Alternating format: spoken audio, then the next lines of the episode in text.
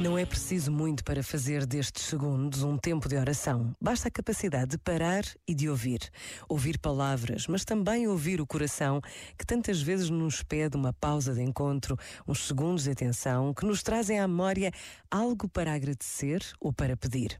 Rezar é, tantas vezes, este dar e receber, numa consciência interior de que é tão importante agradecer como pedir. Por vezes, basta esta pausa para nos interrogarmos: hoje tenho algo para agradecer? Preciso de pedir por alguém?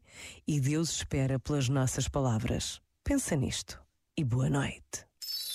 Este momento está disponível em podcast no site e na app.